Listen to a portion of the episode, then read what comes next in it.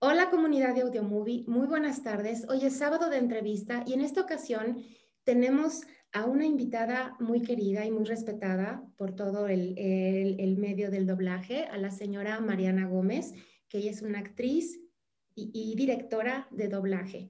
Vamos a dar paso a una pequeña cápsula informativa y entramos con la entrevista. Gracias por estar con nosotros.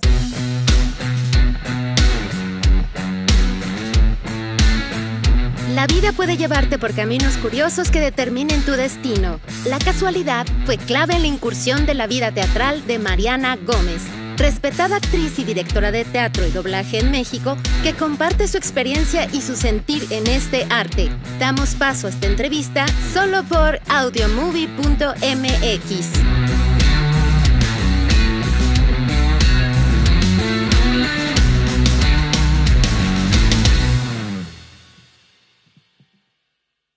Pues bueno, ya estamos en la entrevista. Muchas gracias, Mariana, por estar con nosotros. Eh, estábamos muy ansiosos por, por platicar con, contigo y que nos compartas toda tu experiencia. Gracias, Maru. Las ansias son recíprocas. También me, me moría de la emoción por compartir contigo y con todas las personas que nos están viendo esta, esta entrevista, una charla, ¿por qué no? Exacto, exactamente, es una charla. Pues Marianita, este, quiero que nos platiques cómo, cómo han sido tus inicios en, esto. Si, si comenzaste como actriz, este, si eso te dio la fuerza y la experiencia para dirigir. Y pues bueno, comenzamos con esta, estas primeras preguntas. Claro que sí, Maru. Fíjate que fue por casualidad. Yo iba en el primer semestre de la preparatoria cuando una amiga mía me pidió que la acompañara a una audición en una escuela de teatro aquí en, Cuernavaca, en el Teatro Campo, para ser exactas. Bueno, ahí había una escuela de, que sacó varias generaciones de, de actores y fui. El director de la escuela era un dramaturgo muy reconocido, el maestro Felipe Santander. Y ya estaba yo eh, afuera esperándola ahí en el, en el lobby del Teatro Campo y sale el maestro Santander y me dice, ¿y tú no vas a hacer la entrevista? Dije, no sé ni de qué sea la entrevista realmente. Me dice, ven, pásale. Y me entrega uno de sus libros, una de sus publicaciones. Eh, el extensionista me entrega una obra reconocida en muchos países, una espectacular eh, dramaturgia del maestro Santander. Y me, me señala una escena, la leo y me dice, inscríbete. Me gustó me gustó la experiencia, nunca había tenido una experiencia así de leer y me sentí como en mi, en mi hábitat natural, mm, sin ningún esfuerzo realmente. Y a partir de ahí me inscribí, estuve eh, en la escuela cuatro años.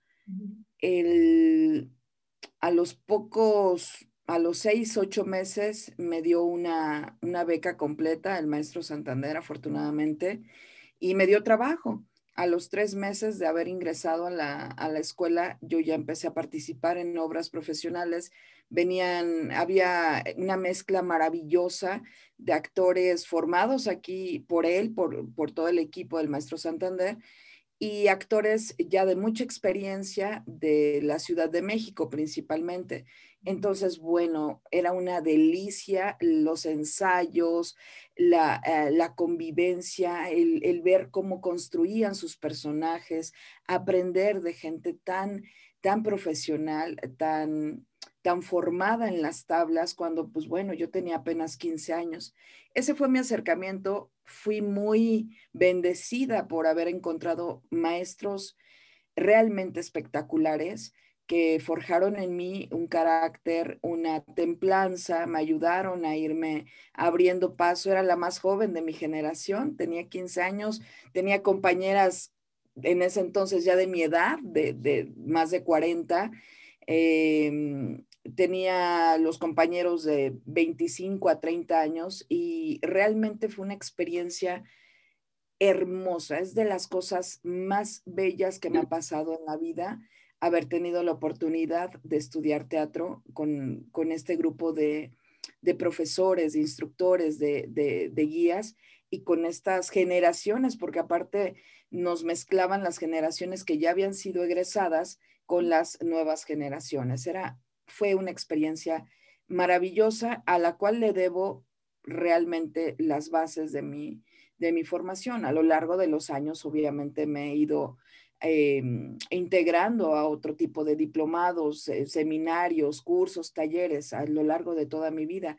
Pero si yo no hubiera pasado por esa, por esa academia, se llamaba CADES Sequizano, en honor a una, al, maestro oriental Sequizano, que también vino a México mucho antes de que yo naciera, obviamente, a compartir su, su experiencia eh, en el arte dramático. Entonces, si yo no hubiera tenido esa escuela, hubiera estado muy perdida en la vida. es muy bonita. Ahora ya entiendo tu formación actoral, porque eh, ahora que, bueno, yo te conocí como, como actriz, pero más que nada como directora de, de doblaje.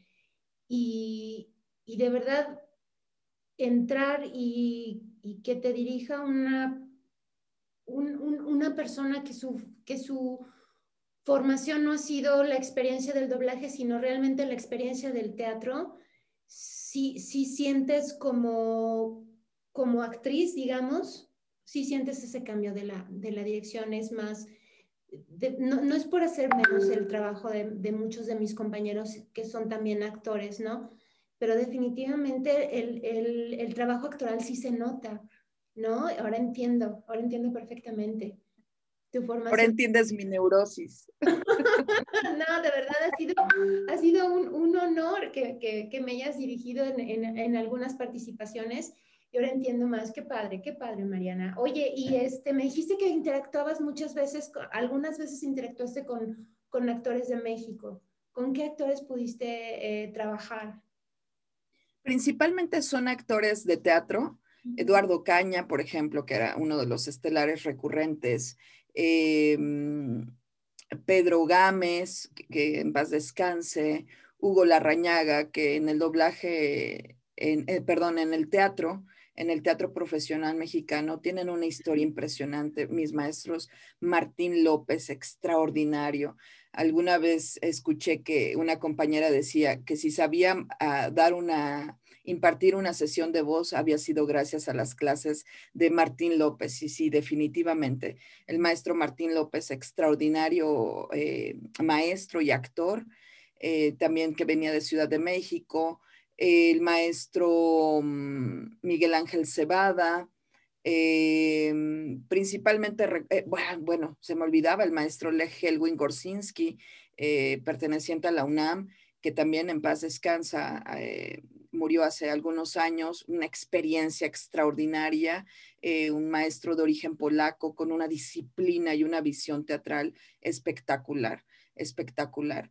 Em, fueron con los que más recuerdo haber compartido, se me van muchos nombres ahorita, eh, eh, aquí en Morelos, eh, que el maestro Santander los, los traía para, de hecho, el maestro Santander formó la única compañía de repertorio de Cuernavaca, Morelos. Hasta la fecha no ha existido ninguna otra. Obviamente estaba, estaba apoyado por gobierno del estado de Morelos y era una compañía profesional. se hacían giras por varias partes de la República. siempre había temporadas, algo que, que es inusual eh, eh, en nuestro estado, eh, temporadas largas. Yo recuerdo que mis primeras presentaciones, las más cortas eran de 50 representaciones. Nos develaban placa de 50 presentaciones y, todo, ¿no? Actualmente, si, si bien la gente piensa que con una presentación ya, con eso ya es un, ya hicieron una, ya tuvieron una temporada de teatro, ¿no? cuando, y, 50 son pocas. Estuve en una obra que lleva montada, creo que yo tengo una placa de, las, de los 20 años, me parece, de la, de la puesta en escena del extensionista. Ha tenido miles de representaciones en todo, en todo el país. Entonces, eh, Carlos Águila, por cierto, también con quien tuve oportunidad de trabajar después, eh, Sergio Saldívar, un extraordinario actor que después también me, me, convocó para trabajar en Ciudad de México con él. em, Joana Brito, em, vaya, gente de teatro, gente de tablas, que si bien hacen televisión, por supuesto, hacen televisión y hacen, hacen cine, sin embargo, no son las estrellas eh, que todo el mundo conoce, ¿no? No son los nombres famosos, no aparecen en, eh, las portadas de las, de las revistas, pero eso no demerita para nada su trabajo. Es gente que ha estado, es muy similar al doblaje, ¿no? Que estás en el anonimato, pero no por ello tu calidad o tu profesionalismo se ve mermado. Simplemente pues, son plataformas distintas. El teatro, la televisión, el cine son plataformas muy distintas. Los, actores de televisión también son muy disciplinados eh, eh, con su arte, son, tienen una formación muy, muy estricta, sobre todo en la cuestión de la, de la imagen, ¿no? Eh, tuve oportunidad de, de, ser asistente de una, de una gran actriz, Joana Brito, que trabajaba mucho en Televisa, entonces yo la asistía en los llamados y todo este rollo, y tuve oportunidad de conocer pues figuras famosas de la televisión, de, telenovelas específicamente, y tuve oportunidad de ver cómo empezaba una producción desde los inicios, desde la dirección artística y vaya, mis respetos. Yo tenía un concepto pues un poco prejuiciado, ¿no? De los actores de televisión y de verdad, qué disciplina, qué disciplina, qué compromiso y, las herramientas actorales que, se les dan son, son muy, muy similares a las, a las que en ocasiones vemos en el teatro, ¿no? Pero todo es mucho más rápido, más express, no hay, no hay tanto tiempo de, de preparación. Entonces, eh, pues eso, por esos lados se han dado, por esos lados eh, todas esas personas me ayudaron y otras más que sería imposible nombrar. Me han, me han allanado el camino, me han formado directa e indirectamente en el resultado que hasta el día de hoy y que espero seguir eh, dando resultados y construyéndome y deconstruyéndome todos los días para para enriquecer lo que soy como ser humano y por ende lo que soy como, como una profesional de, la actuación. Ay, qué bonito, qué bonito, Mariana. Oye, pues bueno, ya nos platicaste, yo no sabía, habías, eh, eh, comenzaste muy chiquita, 15 años, ¿no? Tu carrera eh, teatral, ¿no? Y, por ejemplo, ¿cómo, fue que entraste al, al doblaje? ¿O hubo algo antes, eh, antes? Por ejemplo, ahorita platicaste que estuviste un poco relacionado con la televisión, ¿no? De conocer las producciones y todo eso. ¿Participaste en alguna producción o, varias producciones, de, ahora sí que detrás de, bambalinas? Pues mira, yo tuve la oportunidad de hacer televisión, eh, tanto aquí en el, en el estado de, de, manera local como a nivel nacional con televisión educativa. Eh, siempre salía de jovencita, de secundaria, con mi uniforme. Ya tenía ahí mi, uniforme comprado porque las producciones eran para eh, unidad de televisión educativa, allá por la colonia Morelos, que es una, una institución gubernamental que producía mucho, no sé actualmente si lo esté haciendo, producía para todas las materias que se transmitían, producía cosas dramatizadas para inglés, para español, para historia. Entonces ahí es donde, donde más hice televisión, igual que aquí en el estado. Hice un poco de cine. Em, me, fíjate que pasaron muchos años hasta que yo supiera con quién había hecho cine. Resulta que hice cine, obviamente una cosa insignificante para muchos o para la mayoría, pero muy importante para mí, con Vigo Mortensen. Vino a filmar una película aquí a Morelos y mi gran amigo Eric Osorio y yo fuimos a, a hacer casting, nos quedamos y yo ni sabía quién era Vigo Mortensen, o sea, mi ignorancia era espantosa. Así que años después ya pude entender con quién había, había filmado alguna película.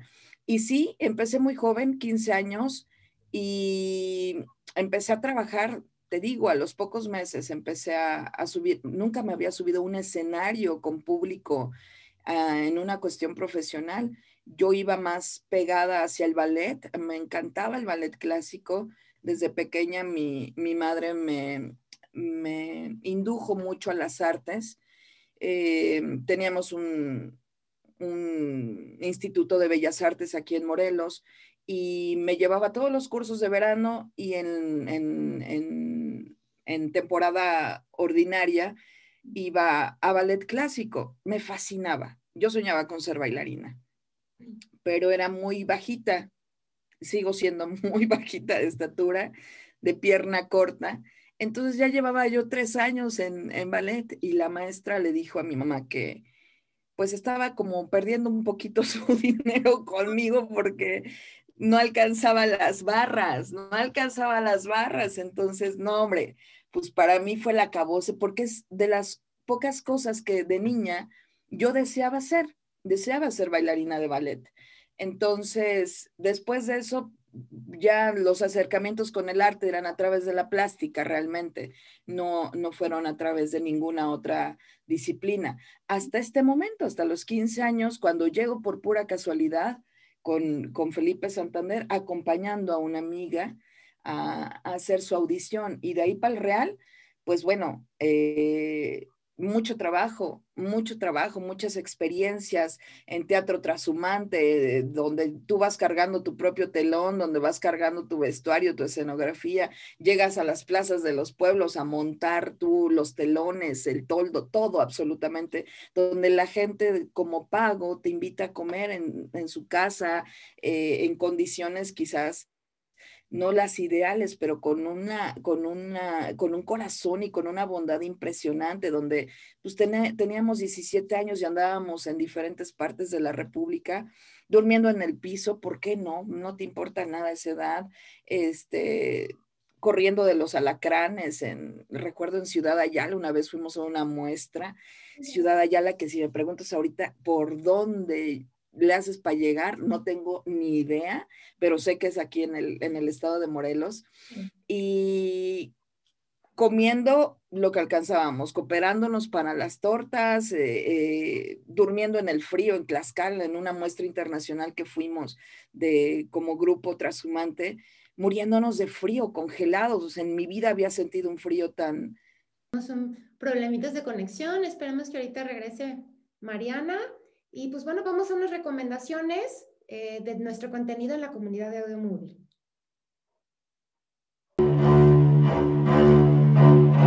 De la reflexión a la evolución. Todos los miércoles por Spotify, YouTube y demás plataformas de podcast.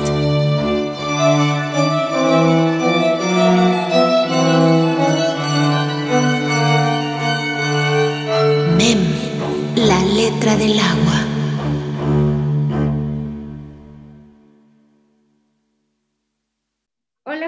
Ya se, ya se restableció la conexión y pues bueno, regresamos a la entrevista con Mariana. Adelante, Mariana. Gracias, Maru, perdón. Bueno, les contaba, ¿no? De estas noches en, en Tlaxcala, en muestras, eh, en muestras de teatro a nivel nacional, donde pues, bueno, era parte de, de, de, de la experiencia eh, el padecer estos fríos, el padecer muchísimas cosas, pero em, experiencias enriquecedoras.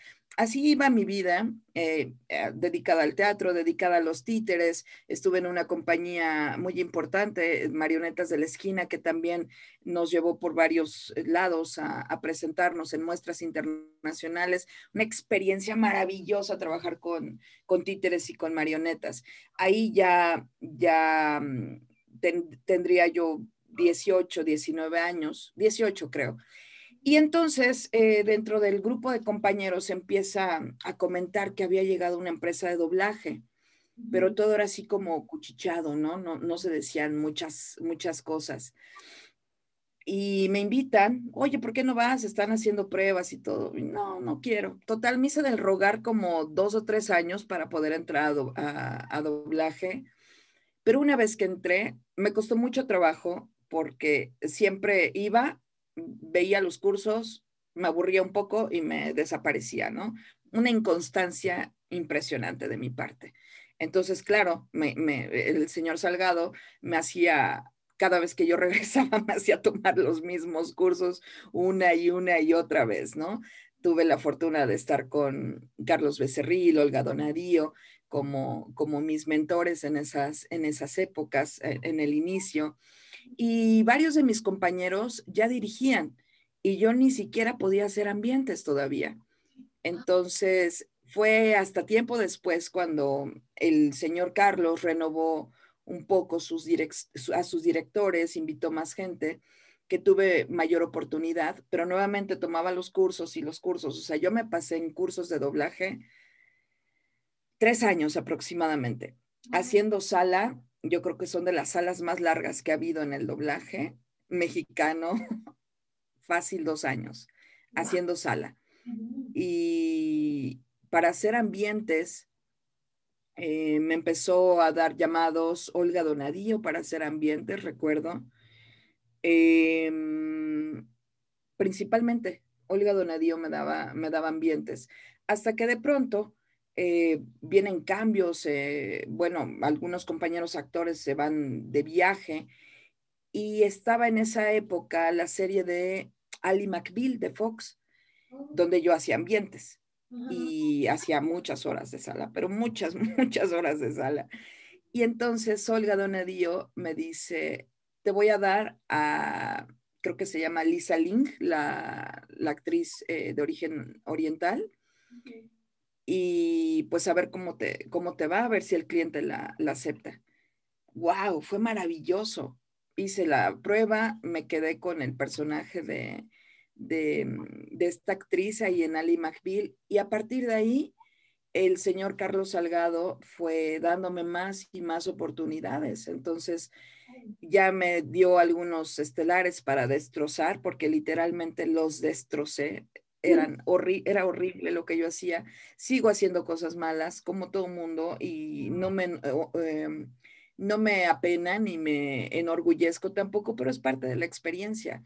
Eh, no soy una, no soy perfecta, ¿no? Para, para, para, este trabajo. Doy y entrego absolutamente todo mi ser en cada personaje que me, que me confían. Sin embargo, pues bueno, a algunas personas les gusto y a otras no, y es sumamente respetable. Pero en mis inicios era peor de lo que soy ahora. De verdad, cosas horribles, horribles. Pero si no me hubieran dado esa oportunidad, el señor Carlos principalmente, pues yo no estaría aquí ya fueron avanzando los años, me, dediqué, me concentré porque el doblaje es celoso, al igual que el teatro y que cualquier otra disciplina.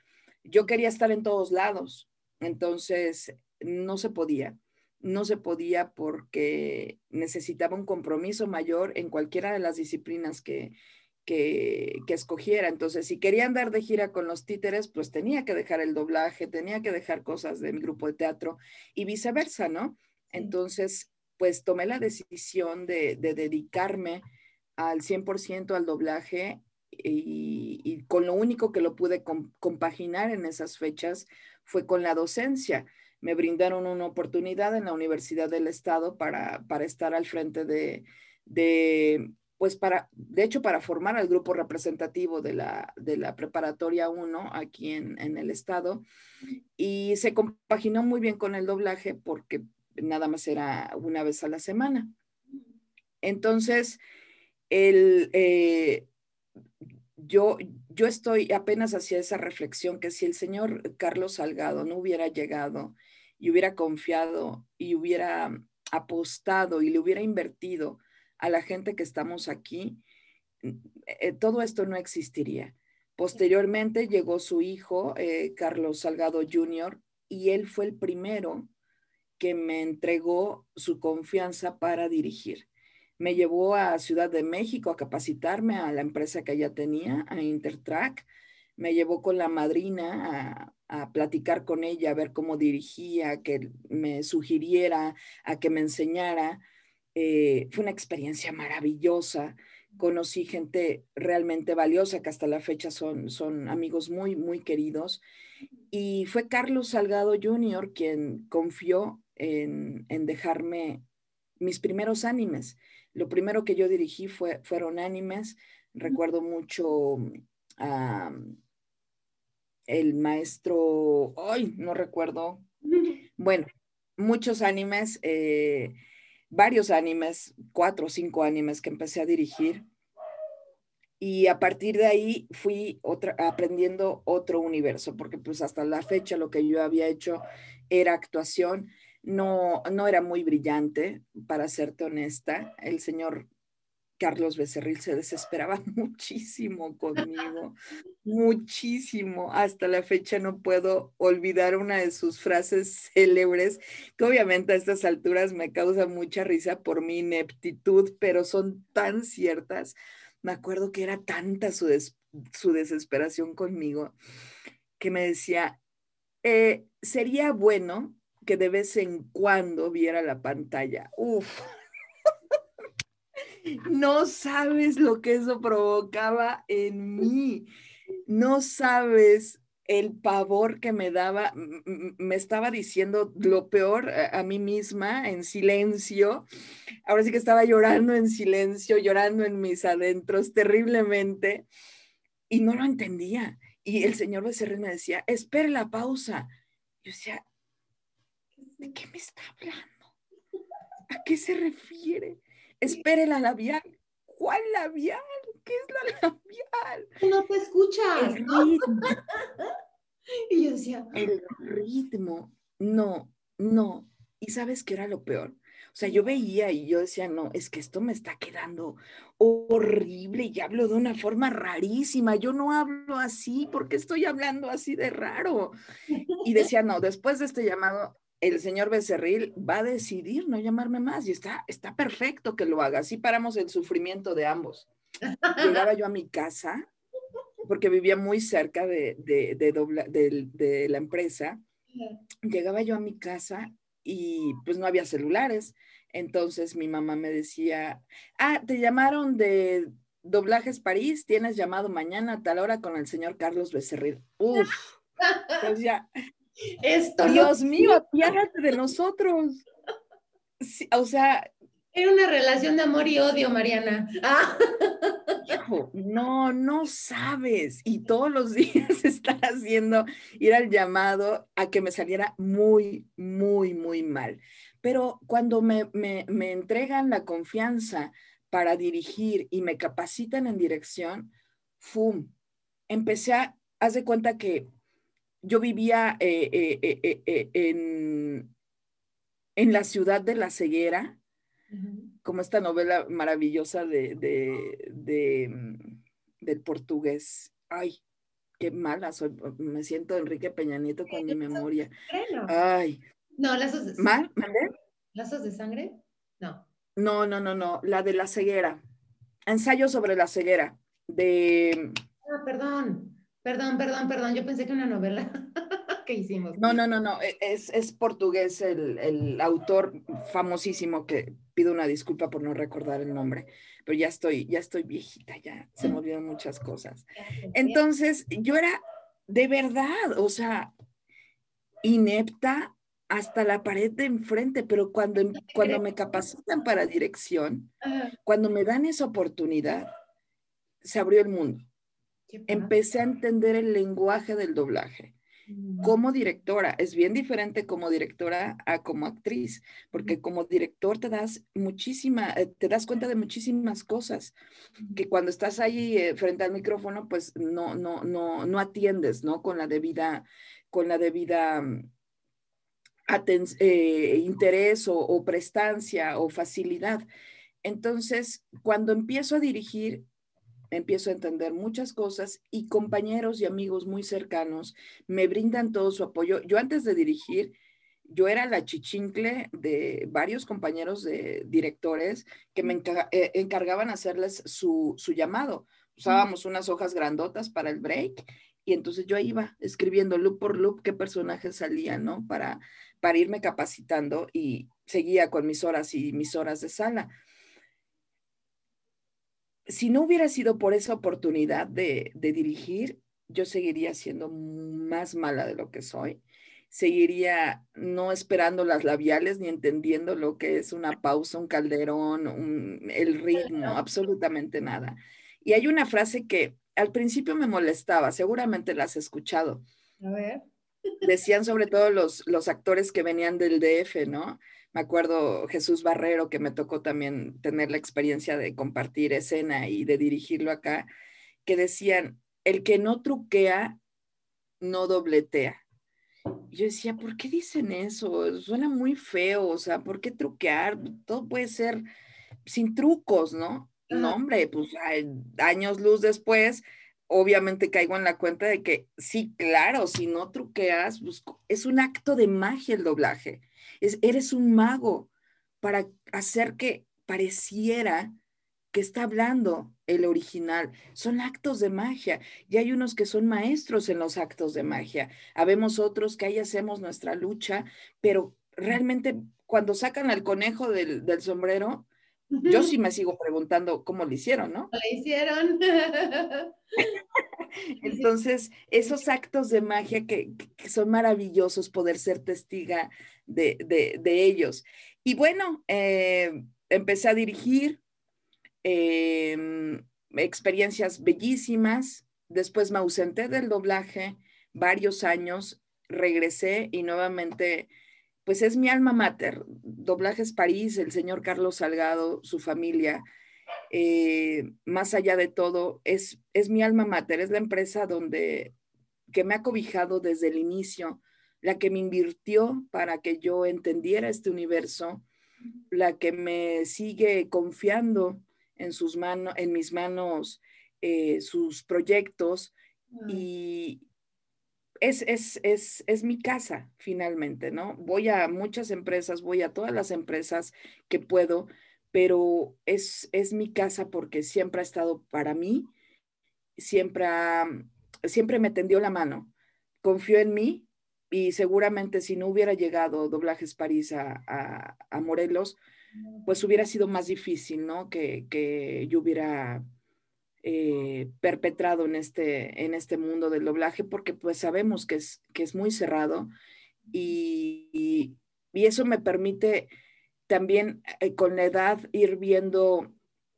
que el, el, doblaje es un universo que nos une por el idioma. Entonces, cuando yo escucho que dice, no, el doblaje de tal país malo, el doblaje de tal país malo, yo me siento identificada, ¿no? Porque digo, no es cierto, el doblaje es el doblaje en toda América Latina. Nos puede gustar o no eh, lo que están haciendo en otros países, pero no le puesto a las divisiones, no le puesto a las fronteras.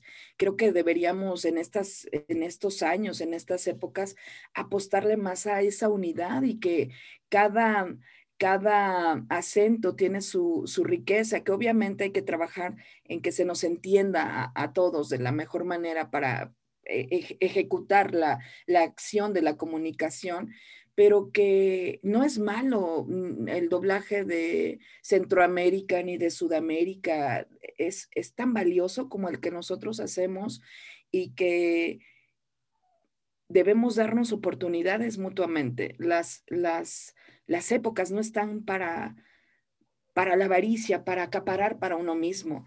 Decía una maestra apenas en un diplomado que, tomé, es la oportunidad para compartir, es lo único que nos va a salvar, compartir.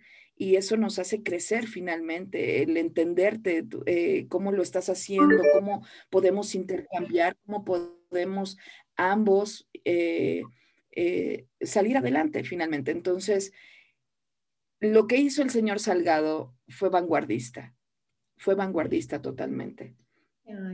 Eh, fue un acto de confianza, de amor, de fe y de esperanza de que en otros lados fuera de la Ciudad de México también podíamos ser capaces de realizar este, este trabajo y esta encomienda. Y hasta la fecha lo siguen haciendo, eh, abriendo las puertas y las posibilidades a personas que quizás nunca pudieran tener ese acceso. Y no solamente en México, o sea, e, e, el doblaje cerrado en, gran parte de, los países de habla hispana.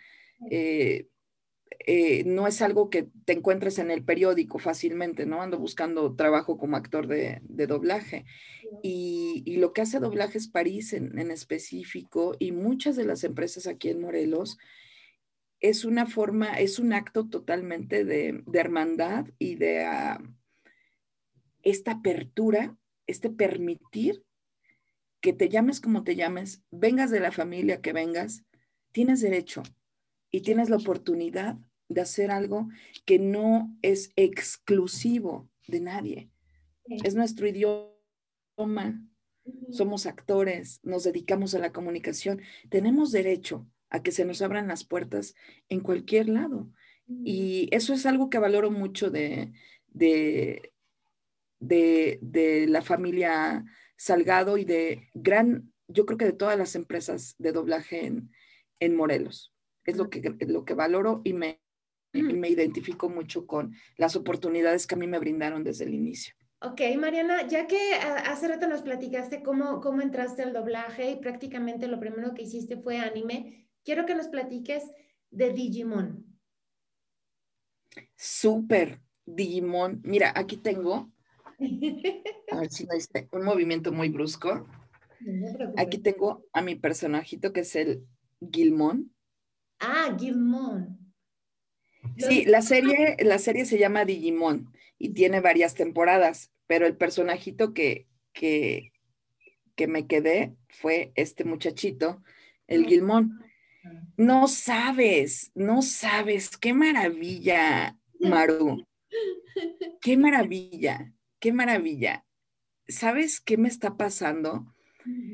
Yo, yo me ausenté siete años de las redes. Yo cuando hacía, cuando empecé a hacer doblaje, pues escuchaba un poquito, ¿no? De que los fans y todo ese rollo, pero la verdad es que nunca me ha gustado mucho la exposición. Entonces yo escuchaba que compañeros grababan saludos o cosas así para mandar a los fans de alguna parte del mundo. Y, y, me negaba mucho, me negué mucho, me sigo negando un poquitín, pero bueno, ya estoy entrando al, a la modernidad un poquitín. Y este, y entonces este cuate, no sabes, resulta que cuando a mitad de la pandemia me contactan de, de, Chile, de Perú, de, este, de, países sudamericanos, y me dicen que si podría darles una entrevista a la comunidad de Digimon con mi personaje Gilmon. Y dije, lo primero que dije fue, no, no, no, gracias, este, no me gusta.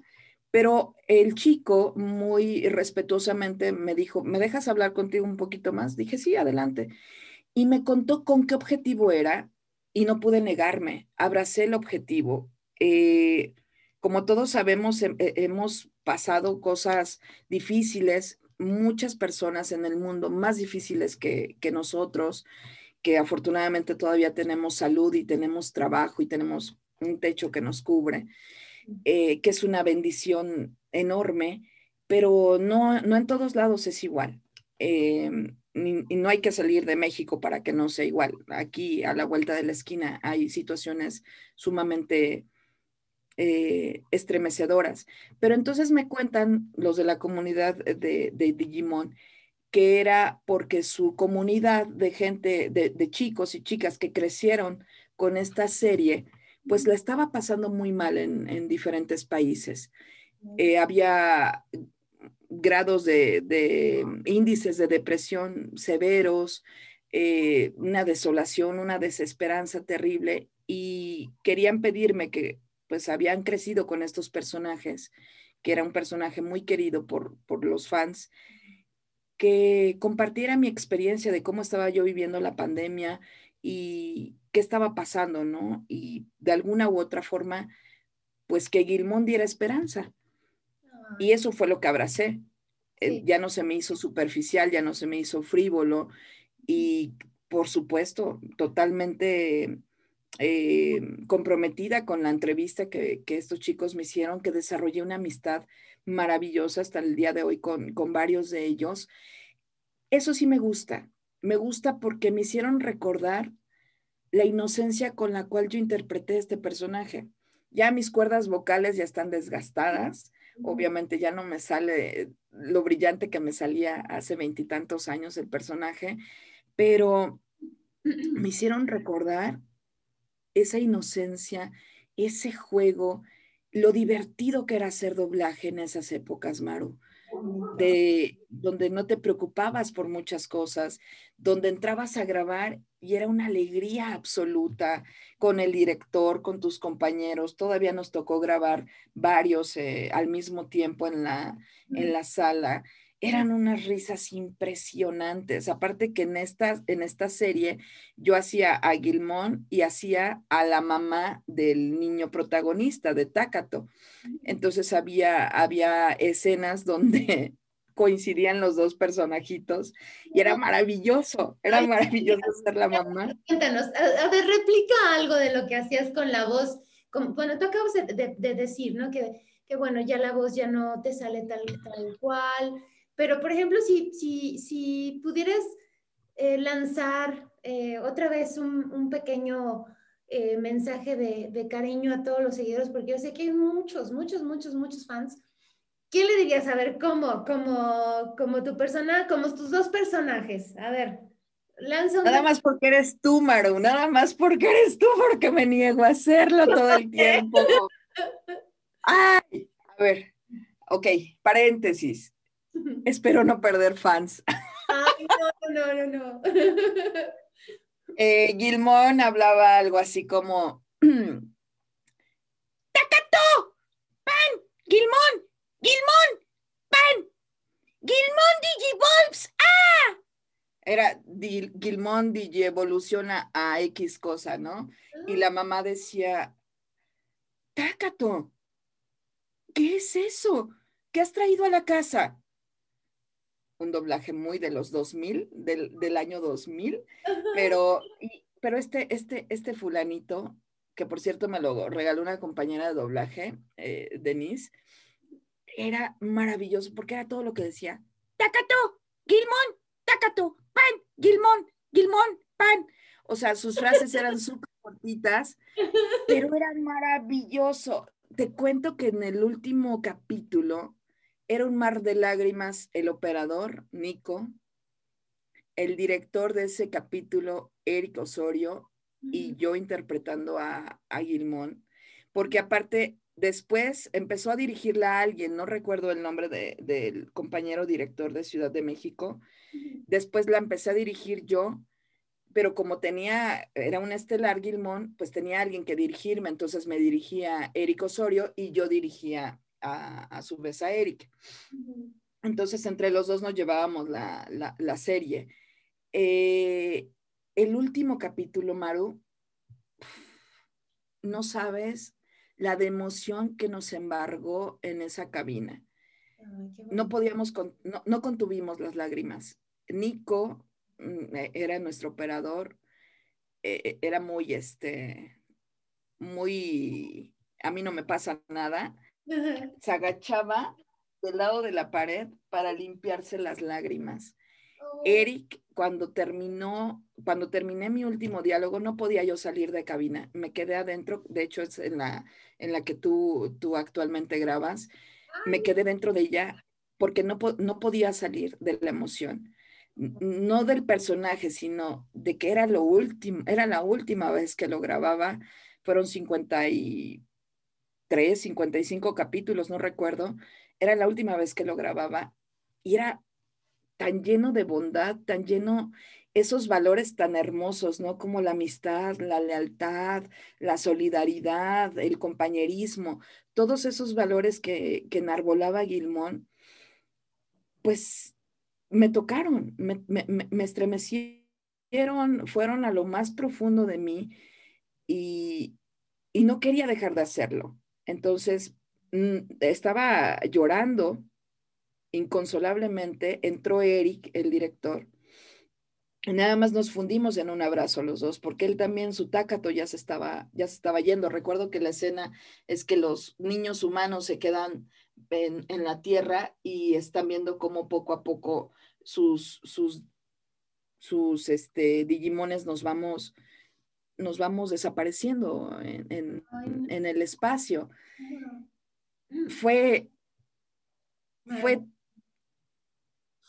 fue una experiencia maravillosa, maravillosa. Yo, a raíz de él, me gustan los, los animes, porque no, no era yo mucho de, de anime, pero me gustan así los de, los de figuritas no humanas, me gustan muchísimo.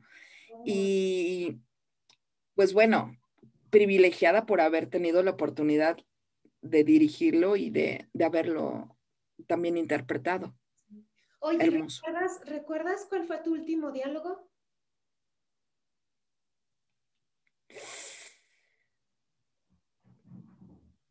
No, creo que no.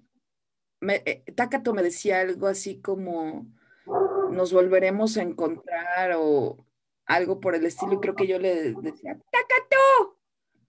Algo así, no, recuerdo bien. Los fans seguramente van a recordar, así que cuál fue mi último diálogo para repetirlo. es que, ok, Mariana, entonces ahorita retomando el tema de del doblaje, este, pero ahora en, el área de telenovelas, por así decirlo. Este, yo sé que dirigiste una, una telenovela y también actuaste ahí, que fue un éxito, si no mal recuerdo, en Puerto Rico, que incluso vinieron a hacer una, una, una, pequeña entrevista, este, porque era un boom, un boom, ¿no? La novela de Ojayat es una novela, fue, es una novela turca Ojayat. Y, y pues bueno, platícame esa experiencia y de ahí únete a los papeles que has hecho, que has interpretado, que te han dejado. Y este, pues bueno, y, y, pues bueno, quedamos este, atentos a lo que tú nos digas.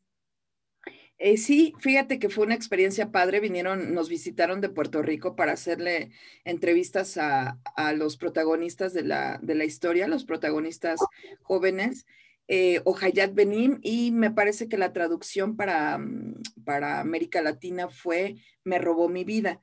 Eh, una telenovela larguísima. Yo estoy sorprendida y agradecida con los turcos porque tienen telenovelas enormes. O sea, yo dirigí 430 y tantos capítulos de, de. Eh, fueron dos años de trabajo. Eh, ahí interpreté a una mamá muy mala, la mamá eh, grosera, pero me morí como a la mitad de la primera temporada, de la segunda temporada creo que me, que me morí.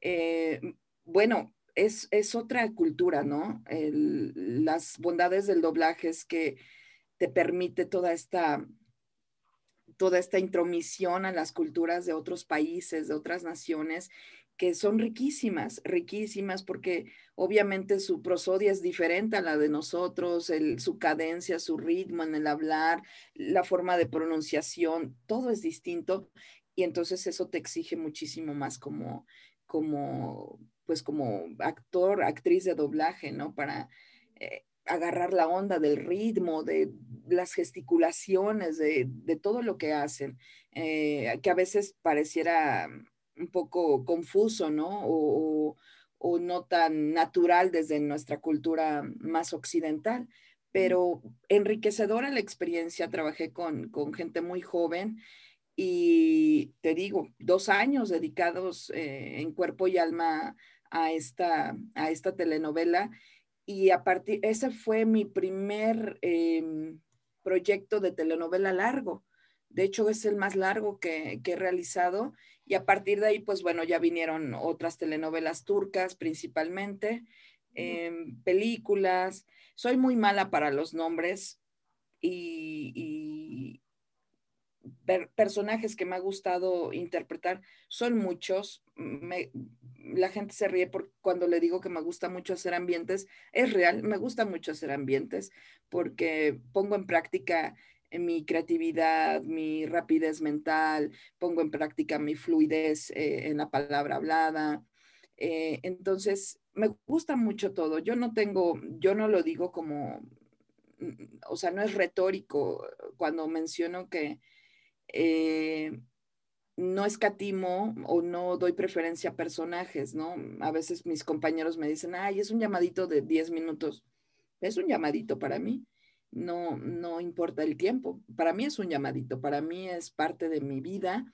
El doblaje me ha dado casa, me ha dado sustento desde los 20, 19 años. Entonces, yo solamente le, le, correspondo con mi mayor gratitud y mi mayor gratitud es ser disciplinada, es, ser respetuosa con, con lo que hace que en la mesa tenga que comer y muchísimas otras cosas. Entonces, no tengo un llamado pequeño, me gusta que me llamen, me gusta trabajar, sea eh, material que muchos dicen, ah, es que es de bajo presupuesto. Pues yo no veo de bajo presupuesto, yo lo que veo es una oportunidad para hacer lo que me apasiona cuando estamos en, en épocas y que siempre ha sido difícil dedicarte a lo que te apasiona. Eh, es una oportunidad de vida lo que el doblaje a mí me, me, brindó y por ende mi gratitud es eterna. Por ende, pues bueno, ¿qué te digo? Muchos personajes, eh, películas, series, creo que me faltan muchos más. Ninguno es menor en importancia hay personas con las que me gusta que me dirijan más porque aprendo cosas que, son útiles para, mi vida profesional y hasta para mi vida personal. Y ninguno es menor, ninguno es menor. Y bueno, creo que he hecho, he hecho, también he hecho eh, porno, fíjate. No, no en cámara, no en cámara, no, no, todavía no tienen ese, ese lujo. Eh, sí, grabábamos Playboy. En mis inicios grabábamos mucho Playboy y lo pagaban maravillosamente bien. Sí, y casi no hablabas. Eso sí, salías su hiperventilada a decir basta, ¿verdad? Pero no hablabas y te pagaban súper bien, Maru. Wow.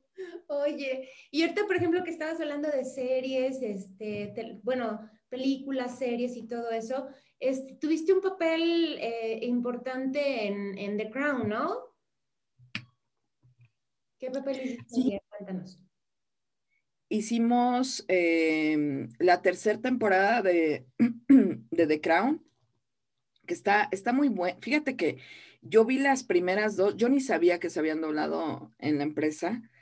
Un día pongo Netflix y veo la primera y la segunda. Bueno, me quedé súper eh, picada con la primera. Yo no reconocía las voces, Maru. Hasta después que fui cayendo en cuenta y bueno, fui con, con, con Dani Valladares y le dije, amigo, ¿qué trabajo tan bien realizado hiciste? Con Marisol, que es la, la reina Isabel joven, impresionante. Todos mis compañeros, unas, unas interpretaciones realmente muy valiosas, muy dignas. Bueno, ¿qué te digo? La, mezcla, la postproducción maravillosa. A mí me encantó la primera y la segunda temporada. La tercera, pues este, eh, también me, gusta. Hicimos un trabajo con mucha dignidad y es ah, donde te decía yo de que más allá de decir de dónde es el doblaje, de dónde son, porque luego encuentro en el internet que fulanita de tal, Mariana, actriz de Cuernavaca, Morelos, o sea, pues sí, aquí nací, pero pues hago doblaje para Latinoamérica, no hago doblaje para Cuernavaca, Morelos, o sea, hago el doblaje para, para Latinoamérica, para donde el cliente lo, lo vaya a exponer, ¿no? Donde le hayan comprado el, el, el, proyecto. Entonces, sumamente digno el doblaje, Maru, eh, con unas actuaciones valiosas, una, una dirección muy solidaria de Dani Valladares y bueno, eh, fascinada de, haber tenido esa, esa oportunidad de, interpretar a la, reina Isabel, que me hubiera gustado tenerla en, una siguiente temporada para hacer algunas correcciones actorales de mi parte. Pero bueno, también la cuarta temporada ya está al aire y también está maravillosa, ¿no? Creo que en todo momento todos los actores y actrices tenemos algo, algo que brindarle al, al, actor original y a la interpretación que éste hace de, su personaje. Entonces, muy digno el trabajo, muy valioso, muy querido y es importante, es importante al igual que, todos los demás, claro que sí. Ay, qué padre, qué padre, Mariana. Oye, y antes de, de cerrar, este, por favor, cuéntanos alguna anécdota, algo muy chistoso, algo chusco, chusco que, de repente que digas, no, no, no, esto sí jamás lo voy a olvidar, ¿no? Este, cuéntanos algo padre, algo divertido que te haya sucedido. Soy una amargada, Maru, por amor de Dios, no me suceden cosas divertidas. No, no, no, eres un monstruo, eres un monstruo de la actuación. Pero eres una, una, persona bien linda, bien cálida, bien, bien sencilla, muy, muy, muy amoroso. O sea, realmente estoy descubriendo una, una Mariana muy sencilla, muy, muy cálida, muy cálida, muy, muy observadora de los, de las, de las cosas bonitas en las personas, ¿no? Y eso es padre, debes de tener una anécdota, algo bonito, algo, a lo mejor algo muy emotivo, un, algo que digas, ay, esto toda la vida lo voy a llevar en mi corazón. No sé, compártenos algo de bueno, tu experiencia como te decía que me costó a mí muchos años poder empezar a hacer, hacer doblaje, mis compañeros de generación, eh, bueno, eh, ya eran protagónicos y yo todavía no hacía ni doblaje ni, ni ambientes, ¿verdad? Me acuerdo mucho de, de, Olga Donadío, que era una de las directoras que trajo el señor Carlos Salgado a prepararnos y a dirigir los proyectos Em, más importantes y constantemente estar coachando tanto a directores nuevos como actores. Y entonces yo le invitaba a mis funciones de teatro, ¿no? Andaba dando funciones en todo el estado y en las ferias y en todos lados, ¿no? Y iba a todas las invitaciones que yo le hacía, la maestra Donadio iba bajaba yo del escenario, sea en pueblo, sea en teatro, sea en la plaza cívica, a todos iba. Y bajaba yo de escena, ah, maestra, muchas gracias por haber venido. Y bueno, se desvivía en halagos, ¿no? No, Mariana, es que qué gran actriz, que no sé qué, que no sé qué tanto. Pasaba, iba yo a, a la empresa. No, es que eres una maravillosa actriz. Sí, va, ok nunca me daba llamado, o sea, por dos años nunca me dio un solo llamado. No. Y cada vez que me veía tenía enfrente, nada más me decía, qué maravillosa actriz, qué maravilla. Entonces, mi amigo, mis amigos cercanos, Manuel Campuzano y, y Eric Osorio, no, bueno, me traían de, de, de, de, bajada con eso. No, no, hombre, qué maravillosa actriz, pero llamados para ti no hay ni uno todavía. Eso era algo muy gracioso que me pregunté por muchos años qué no veía en mí la maestra Donadio y por qué no me daba llamados? De verdad, todo el tiempo me elogiaba como actriz, pero no me daba un solo llamado. Hasta que vino esta oportunidad de, de Ali McBeal, que ya me tomó en cuenta para un, para un coestelar, pero me causaba mucha curiosidad. ¿Por qué alguien me dice que le gusta mucho como actriz, pero no me da ni un solo llamado? Es algo que, me ha marcado en la vida, algo chusco. Oye, y, ahorita está muy buena la, anécdota. Este, oye, por ejemplo, radionovela. ¿Nunca, ¿Nunca has hecho radionovela? Eh, sí, hice, de hecho, con Jesús Barrero eh, grabábamos algo de radionovela y audiolibros en, una época de nuestra vida, eh, con, con, Jesús que en paz descanse, eh, en un estudio que yo tuve hace muchos años, y grabábamos mucho clásicos para audiolibros. Y bueno, después de, de, muchos años de que pasó eso, tuve la oportunidad de que me invitaras a este, a este maravilloso proyecto que, impresionante, Maru, impresionante eh, de todas las herramientas humanas y, tecnológicas que te, que te acercaste para realizar este proyecto que es entrañable, es entrañable porque está hecho con, con mucho amor, está hecho desde, desde un lugar que, que invita a compartir, que invita a explorar, que invita a la libertad finalmente. Y bueno, el, proyecto de, MEM, que, me lo compartiste desde los inicios cuando me invitaste en, aquel, aquella noche, que yo me quedé sorprendida, dije, ¿cómo es posible? ¡Qué maravilla! ¡Qué maravilla! Porque no es fácil escribir. Eh, eh, eh, la disciplina de, los escritores es, es muy férrea y, todo de todo lo que te nutriste tú para después de del, primer, del primer boceto que, hiciste, empezar a deconstruirlo para enriquecerlo y, aliarte con, personas eh, con mayores conocimientos en, la escritura, habla, habla de una humildad impresionante y eso es lo que, lo que ayuda a, a estar cerca de, las personas, ¿no? Cuando, cuando lo que las motiva son, son cosas más trascendentales que simplemente ser el foco de atención o lo económico que a todos nos hace falta y que es como una consecuencia del trabajo finalmente, pero que no está en una prioridad eh, eh, primaria, por así llamarlo, es lo que hace valorar y, abrazar tanto a esas personas. Para mí, la experiencia con, con MEM ha sido muy divertida porque pongo el Spotify en el carro y me, me, me ausento con la producción musical, con la producción auditiva, me ausento.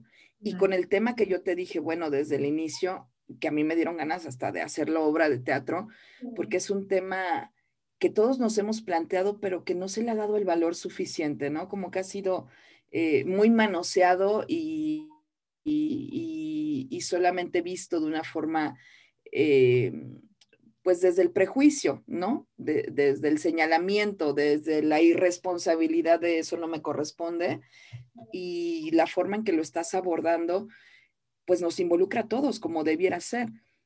Pero ha sido divertido estar con alguien que no le tiene miedo a la exploración, alguien que es atrevida. Creo que son cosas que nos faltan, atreverse, innovar en ese sentido. El nombre, por ejemplo, eh, eh, eh, la historia que hay detrás del nombre tan valioso y que te invita hasta a investigar más, ¿no? Oye, de los fenicios, oye de esto, oye el apellido de acá, oye el apellido de no sé dónde.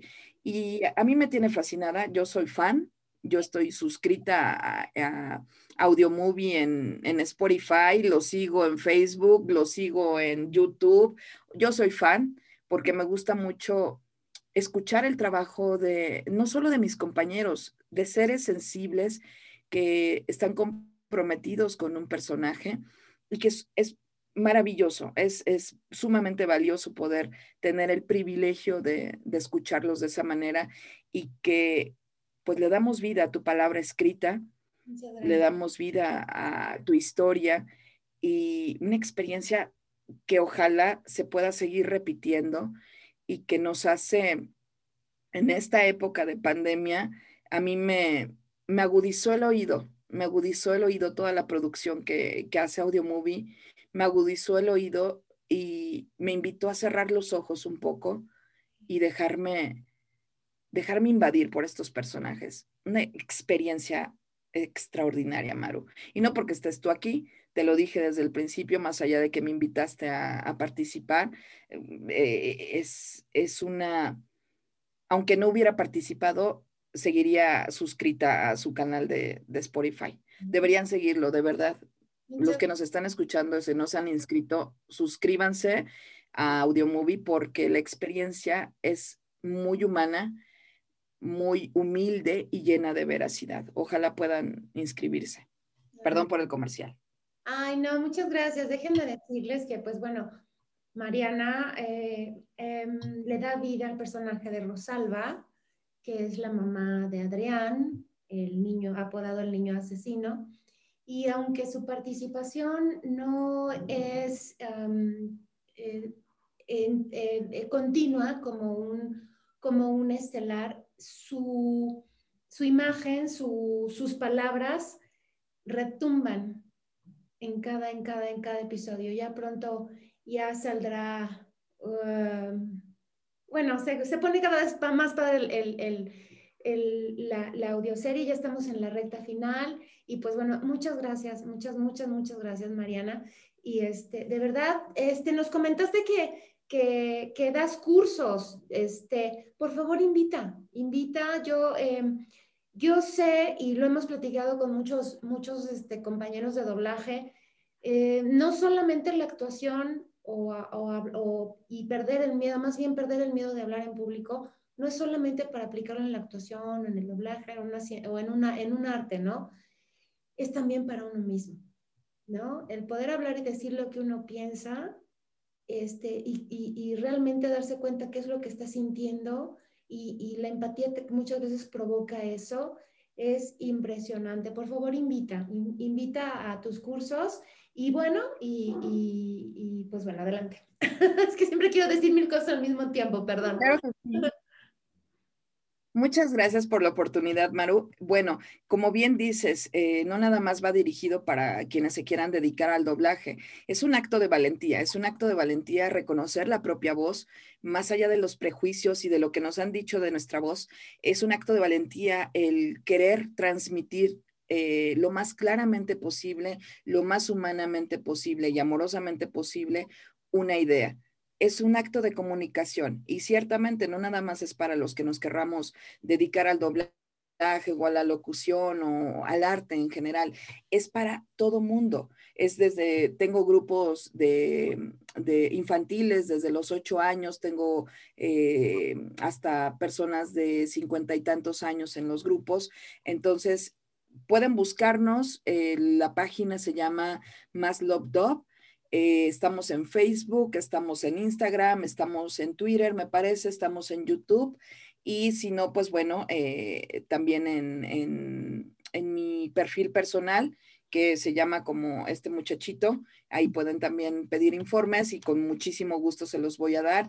Eh, es, es, para, mm, principalmente para hacer un acto yo les digo de valentía, porque el trabajo que hacemos va mucho hacia la introspección, va mucho hacia el buscar precisamente mi voz, el buscar mi espacio, el buscar un lugar cómodo donde yo pueda y me sienta, me sienta cobijada para eh, comunicarme. Eh, herramientas eh, del training actoral que nos ayudan muchísimo para ello, porque son ejercicios y dinámicas lúdicas que van enfocadas principalmente a la liberación, ¿no? Porque traemos muchísima basura en la cabeza de lo que nos han dicho y que si no me gusta cómo hablo y que si no me gusta cómo me veo y que si mi voz es chillona y que si mi voz es grave. No importa, es tu voz, es tu voz y es con la que vamos a trabajar porque es con la que vas a vivir de aquí hasta que terminen tus días. Y hay que, hay que, hay que amarla, hay que cobijarla, más allá de si le gusta a la gente o no le gusta, o si tienes voz de galán o de galana, no importa, es intrascendental. Lo que importa es que comuniques lo que quieres, que, que, tu, que tu voz sea escuchada, que la hagas valer. Eso es lo que importa. Entonces, si andas em, en días de valentía, pues puedes darle clic a Más Love y ahí con muchísimo gusto te vamos a dar información de los cursos que, son eh, de actuación, de voz y de doblaje específicamente. ahí los espero. Qué padre, me encantó tu frase, si andas con valentía, sí es cierto, ¿verdad? Hay veces que nos sentimos más animados que otros. Muy bien, lo vamos a retomar. Y pues bueno, Mariana, de verdad ha sido un placer platicar contigo, de verdad, de verdad, de verdad, de verdad. Muchas, muchas gracias por esta oportunidad de, poder charlar, que nos compartas tu experiencia. Este, descubrí una, persona divina, un alma muy bonita, de verdad. Muchas, muchas gracias por tu tiempo, de verdad, muchas gracias. Gracias, Maru. Gracias por eh, dedicarme a este espacio y darme la oportunidad de encontrarme con tus ojos y con los ojos de todas las personas que nos, nos estén viendo. Muchísimas gracias por esta oportunidad de vida y por poder compartir lo que nos apasiona. Sí. Gracias. Muchas gracias. Pues bueno, este comunidad de Audio Movie, esta, este ha sido sábado de entrevista, la entrevista con Mariana Gómez y pues bueno, los esperamos la próxima semana. Muchas gracias por escucharnos.